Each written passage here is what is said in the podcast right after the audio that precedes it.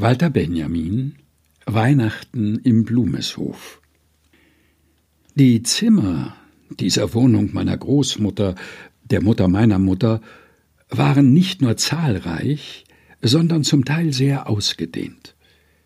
Der Großmutter auf ihrem Erker guten Tag zu sagen, wo neben ihrem Nähkorb dann sehr bald Obst oder Schokolade vor mir stand, musste ich durch das riesige Speisezimmer, um dann das Erkerzimmer zu durchwandern.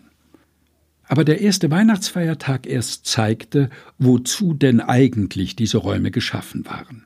Freilich war der Beginn des großen Festes alljährlich mit einer sonderbaren Schwierigkeit für mich verbunden. Die langen Tafeln nämlich, welche der Bescherung dienten, waren der Menge der Beschenkten wegen dicht bestellt.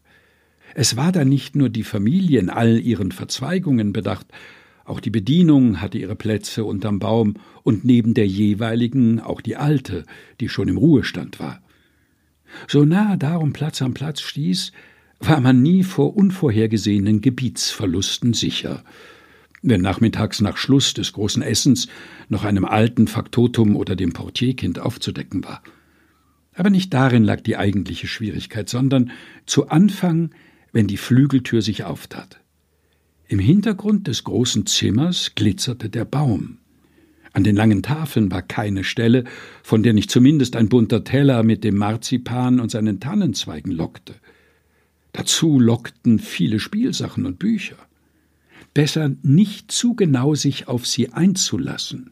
Ich hätte mir den Tag verderben können, wenn ich mich vorschnell auf Geschenke stimmte, die dann rechtmäßiger Besitz von andern wurden. Dem zu entgehen, blieb ich auf der Schwelle wie angewurzelt stehen, auf den Lippen ein Lächeln, von dem keiner hätte sagen können, ob der Glanz des Baumes es in mir erweckte oder aber der der mir bestimmten Gaben, denen ich mich überwältigt nicht zu nahen wagte. Aber am Ende war es ein drittes, was tiefer als die vorgetäuschten Gründe und sogar als mein echter mich bestimmte. Denn noch gehörten die Geschenke dort ein wenig mehr dem Geber als mir selbst. Sie waren spröde. Groß war meine Angst, sie ungeschickt vor aller Augen anzufassen. Erst draußen auf der Diele, wo das Mädchen sie uns mit Packpapier umwickelte und ihre Form in Bündeln und Kartons verschwunden war, um uns an ihrer Stadt als Bürgschaft ihr Gewicht zu hinterlassen, waren wir ganz der neuen Habe sicher. Das war nach vielen Stunden.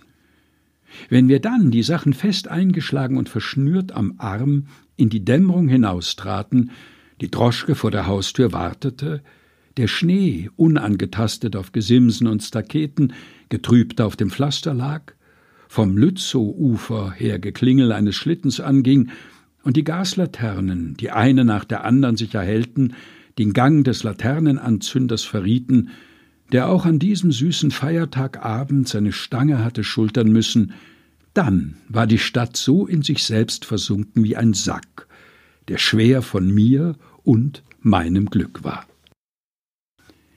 Walter Benjamin Weihnachten im Blumeshof gelesen von Helga Heinold